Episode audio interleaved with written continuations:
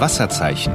Der Podcast der Kannewischer Collection rund um Therme, Sauna und Wellness.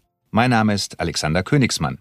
Und damit herzlich willkommen zu einer neuen Folge Wasserzeichen. Und wir beginnen unsere heutige Folge mal mit einer Definition des Bundesministerium für Gesundheit. Ich zitiere, Prävention ist im Gesundheitswesen ein Oberbegriff für zielgerichtete Maßnahmen und Aktivitäten, um Krankheiten oder gesundheitliche Schädigungen zu vermeiden, das Risiko der Erkrankung zu verringern oder ihr Auftreten zu verzögern.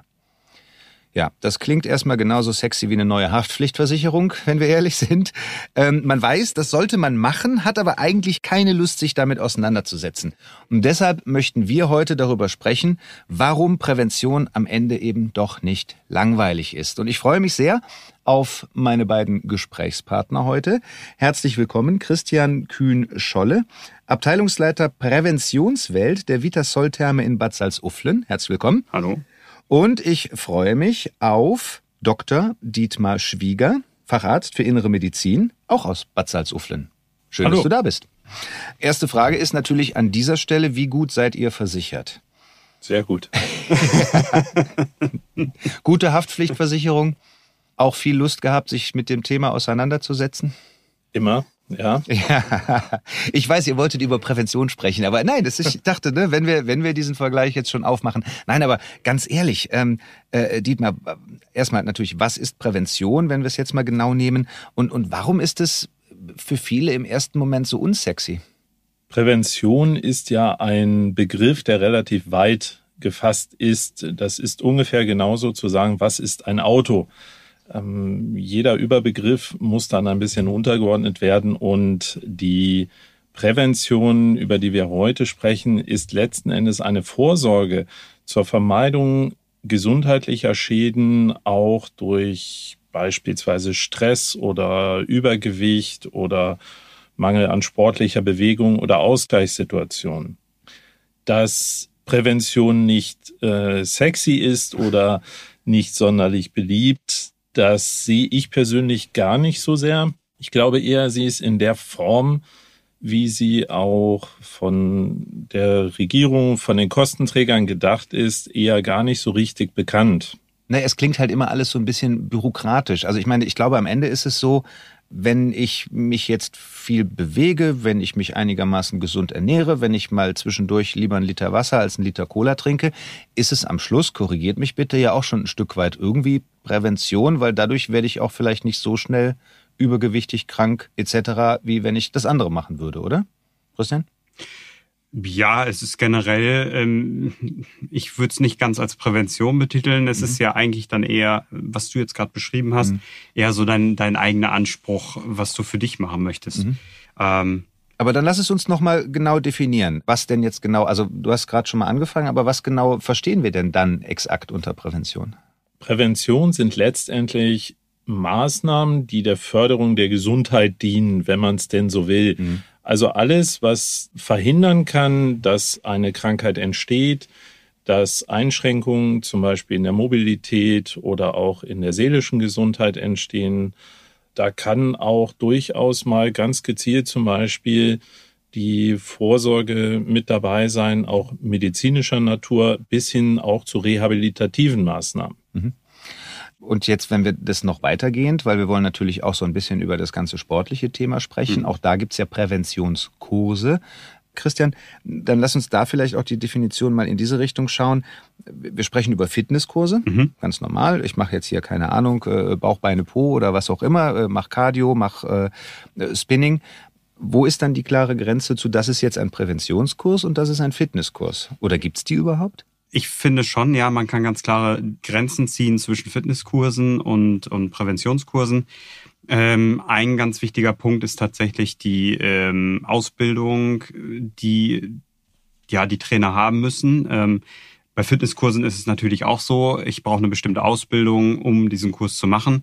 Äh, Im Bereich der Prävention ist es nochmal ein bisschen was anderes, weil wir arbeiten für und mit den Krankenkassen zusammen. Das heißt, äh, eine bestimmte medizinische Vorausbildung mit einer gewissen Dauer muss halt vorhanden sein. Und jeder Trainer muss sich immer stets bemühen, wirklich diese Lizenzen aufrechtzuerhalten. Es muss immer wieder verlängert werden, beantragt werden. Mhm. Und dadurch ist es natürlich dann äh, ja schon so ein leichter Unterschied. Gibt es denn auch inhaltliche Unterschiede? Also auch. wenn man jetzt sagt, so keine Ahnung, also du kannst ja mal Auch. vielleicht ein Beispiel aufmachen, das ist ein klassischer Fitnesskurs und das ist ein klassischer Präventionskurs. Ähm, gehen wir mal in den Bereich Fitnesskurs. Ich habe ähm, eine Choreografie, die über ein Quartal überläuft und ähm, äh, ich versuche in einem Fitnesskurs mit einem Anfangsgewicht dieses vielleicht zu steigern. So, das ist ähm, klassisch Fitnesskurs. Äh, in der Prävention gehen wir mal in die Richtung Rehabilitationssport vielleicht. Da habe ich äh, eine Bandbreite an orthopädischen Krankheitsbildern oder wie auch immer. Und ich muss einfach viel, viel sorgsamer arbeiten. Das heißt, ich arbeite äh, wirklich mit den Menschen zusammen und gehe auf jeden Einzelnen direkt ein. Also ich finde, das ist immer so, so dieses klassische Pendant. Also wirklich mit den Menschen arbeiten und einen Kurs abarbeiten. So, ja. Mhm. Kannst du da noch ergänzen, Dietmar? Letztendlich ist es so, mein Lieblingsbeispiel, was ich auch im Alltag häufig nutze, ist Yoga. Da gibt's die klassischen Yoga-Kurse, an denen zumindest ich auch schon mal selber teilgenommen habe. Da wird in der Gruppe erstmal gar nicht primär drauf geachtet, ob zum Beispiel Rückenverletzungen oder ähnliches da sind. Und dann gibt es auch die von Krankenkassen beispielsweise teilweise sogar vollständig übernommenen Kurse mit gezieltem Rücken-Yoga, wo dann in recht kleinen Gruppengrößen, die auch begrenzt sind, von speziell auch ausgebildeten und dann auch zertifizierten Trainern oder auch Therapeuten dann die Übungen ganz, ganz speziell auch auf die einzelnen Teilnehmer zusammengeschnitten werden. Genau, wo, wo du es gerade sagst, sieht man. Also ein ganz entscheidender Punkt ist tatsächlich auch kleine Gruppen. Meistens ist im Präventionskurs eine maximale Teilnehmerzahl von 15 und darüber hinaus dann schon eher nicht. Das macht das Ganze dann auch nochmal ein bisschen persönlicher, ein bisschen genauer und das ist halt bei Fitnesskursen dann dementsprechend nicht. Da kann ja jeder mitmachen, der in dem Moment halt möchte, ne? Oder oftmals ungefähr, ist es genau. ja auch, wenn ich ins Fitnessstudio gehe, ähm, ich krieg vorher das Gerät gezeigt, setz mich drauf und mach, was ich will. Ne? Also das ist ja dann vielleicht auch dann so ein bisschen, dass es noch viel gezielter eine Anleitung und viel gezielter auf die Beschwerden oder auf genau den Bereich geht, für den ich diese Prävention halt eben ähm, erlangen möchte. Ist es denn ein Thema, was alle Altersschichten etwas angeht, weil bei Prävention auch da denkt man ja immer so, naja, ich habe ja auch so meine Vorsorgeuntersuchungen, Dietmar, du kennst das irgendwie beim Arzt, ab dem Alter darf ich das machen, das zahlt die Krankenkasse, ab dem Alter darf ich dann zu dem äh, Vorsorgetermin. Mm, Oder ist Prävention gerade in diesem Bereich etwas, wo ihr sagen würdet, da kann man eigentlich nicht früh genug mit anfangen? Vielleicht, Christian, fängst du mal an. Ich finde immer, Prävention äh, ist ja, wie Dietmar anfangs mal auch gesagt hat, es ist halt präventiv, ich soll vorbeugen und ähm, vorbeugen kann ich nicht früh genug. Ähm, äh, man sieht es leider schon in den Schulen, äh, oftmals im jungen Alter, äh, Sportunterricht. Ähm, es fehlt einfach an Bewegung. Ähm, die Jugend, bisschen auch gerne im hohen Alter, sitzt viel vorm PC. Also äh, Prävention ist nicht nur für alt, sondern auch für jung. Ich habe falsche Körperhaltung, ich sitze viel und dementsprechend so früh wie möglich, wenn man die Option halt hat. Ja, wie ist das bei dir, Dietmar? Also aus deinem täglichen Erfahrungsschatz heraus? Also ich meine, du hast ja mit Sicherheit auch viel auch mit Patienten zu tun, wo du sagen würdest, das sind jetzt Dinge, da hätte man vielleicht sogar besser noch früher mit angefangen. Kann man das vielleicht so an, wie soll ich sagen, an Körperteilen festmachen, wie du gerade sagtest, Schüler, Rücken, äh, irgendwann geht's dann vielleicht in die Knie oder Gelenke. Also Es ist in der Tat so, dass Prävention, ich meine, das sagt eigentlich ja der Begriff auch, nicht erst dann hilft, wenn das Kind schon in den Brunnen gefallen ist. Eins der schönsten Beispiele, wie ich finde, ist die Muskelmasse bei Erwachsenen.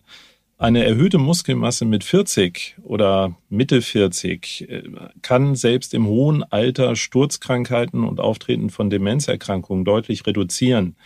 Das ist sicherlich ein präventives Ziel, was die meisten in dem Alter noch nicht vor Augen haben. Hoffentlich. Aber nichtsdestotrotz legt man da den Grundstein.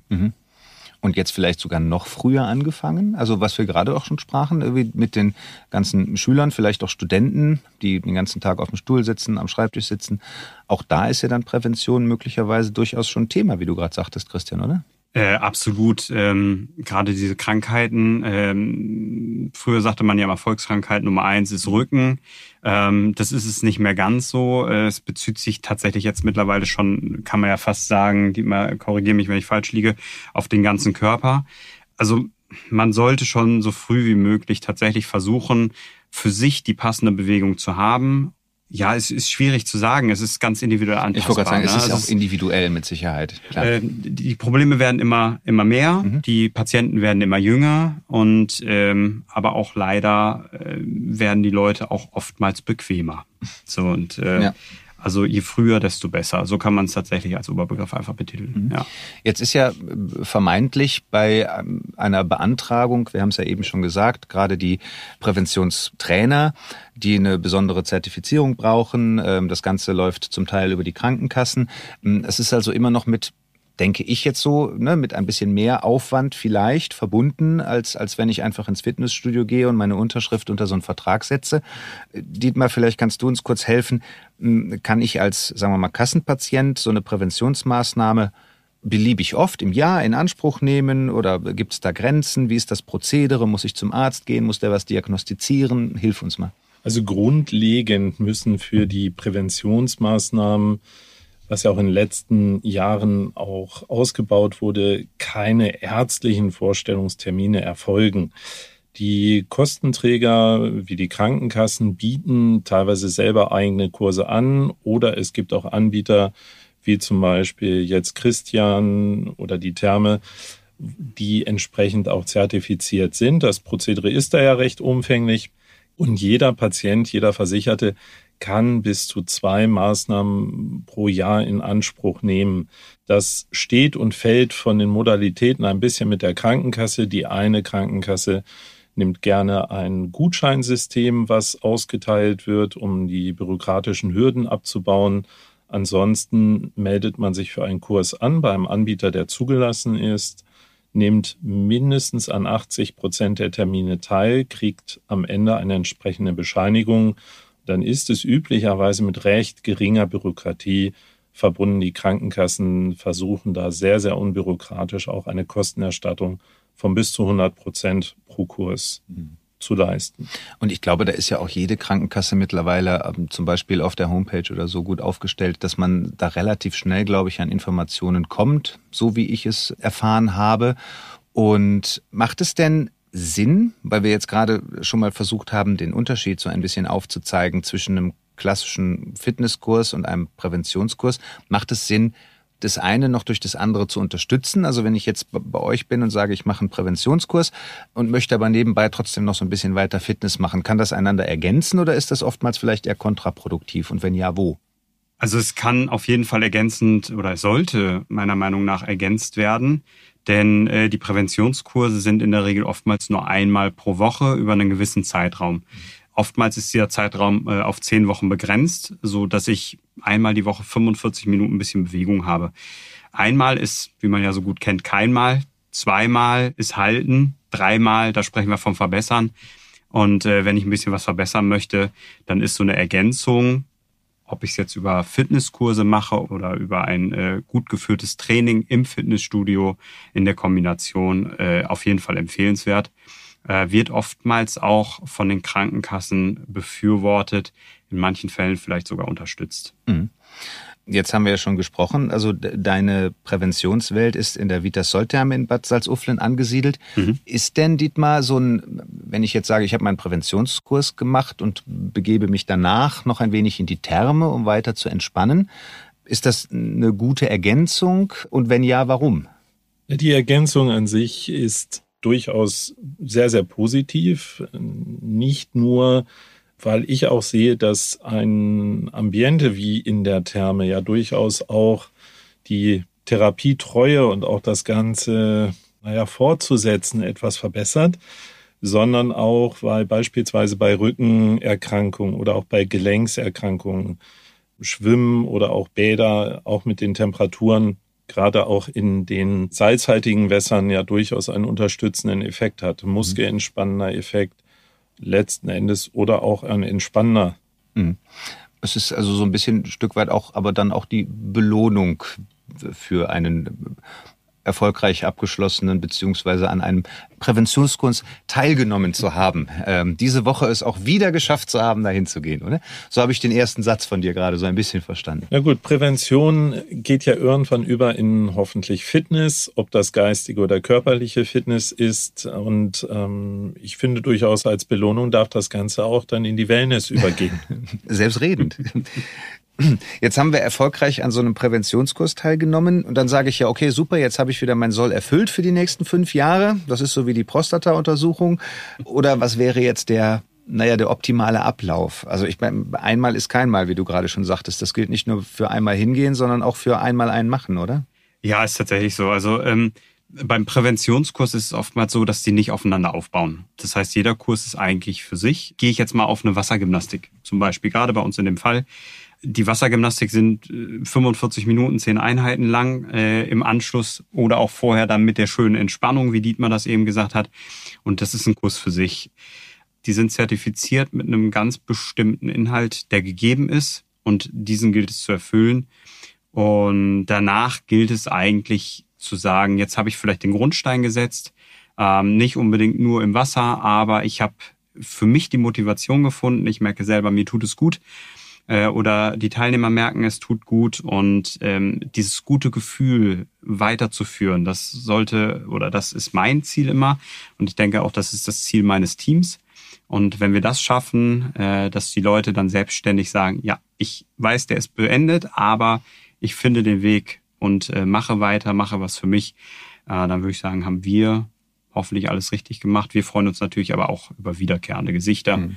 Und äh, wir haben einen Stamm, Pool, nennen wir es mal einfach so.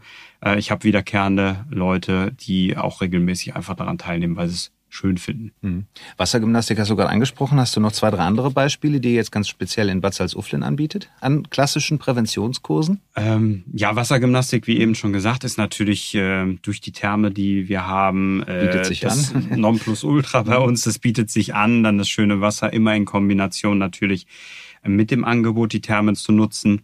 Für diejenigen, die vielleicht nicht ganz so wasseraffin sind oder die nicht so gerne in die Therme gehen, bieten wir äh, das Ganze als Core-Training Wirbelsäulengymnastik zum Beispiel in einer Trockengymnastik an. Dafür haben wir unsere Sporthalle.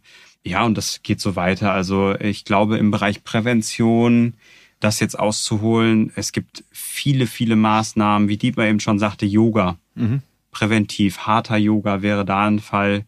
Also es gibt da, glaube ich, viele, viele Möglichkeiten, seinen Sport, den man gerne macht, auch in der Präventions- oder in der präventiven Maßnahme wiederfinden zu können. Mhm. Du hast eben Dietmar schon angesprochen, Yoga hast du selber gemacht. Welche Präventionskurse in, in Bad Salzuflen äh, nimmst du sonst noch in Anspruch? Hm. Wir haben eben schon darüber gesprochen, oftmals sind die Ärzte ja die schlimmsten an der Stelle, oder? Ja, der Schuster hat ja bekanntlich die schlechtesten Leisten ja. und das ist bei Ärzten sicherlich nicht anders. Ähm, Yoga beispielsweise auch gerade dann unter dem Fitnessaspekt auch Erhalt der Beweglichkeit eigentlich mein absoluter Favorit, aber natürlich auch Prävention, was Rückenbeschwerden angeht. Leider ist ja die Medizin auch ein sitzender Beruf geworden. Das sind so jetzt meine persönlichen Hauptthemen und auch da ist es so, selbst als Profi im Medizinbereich braucht man auch eine gewisse Anleitung von jemandem, der außenstehend ist. Und da sind zum Beispiel die Präventionskurse generell ein guter Startpunkt auch. Oft fehlt es ja nicht an dem Wollen, oft fehlt es auch an dem Wissen, wie man die Dinge umsetzt. Und mhm. ich glaube, dass da Präventionskurse wirklich wie das Saatkorn sind, aus dem dann wirklich mal irgendwann hoffentlich ein starker Baum entsteht. Mhm. Kann man denn eigentlich sagen, Dietmar, ähm, ja, wie soll ich es formulieren? Es gibt eigentlich eine gewisse Form von Prävention oder wir haben eben schon viel über das Thema Rücken gesprochen. Du hast dann gesagt, irgendwie Volkskrankheit ist mittlerweile eigentlich Körper, also insgesamt. Aber so du jetzt aus deiner beruflichen Erfahrung, wo du sagen würdest, damit kann man eigentlich nie was falsch machen. Das müsste eigentlich jeder tun, weil jeder hat genau damit zu kämpfen und das wäre ein Präventionskurs. Wenn ich könnte, würde ich das eigentlich mal allen empfehlen.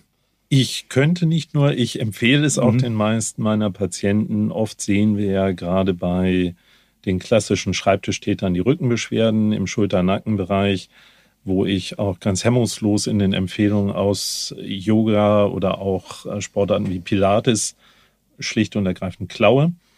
Und das wäre durchaus etwas Beweglichkeit, einschließlich Muskelaufbau, gerade der stützenden Muskulatur.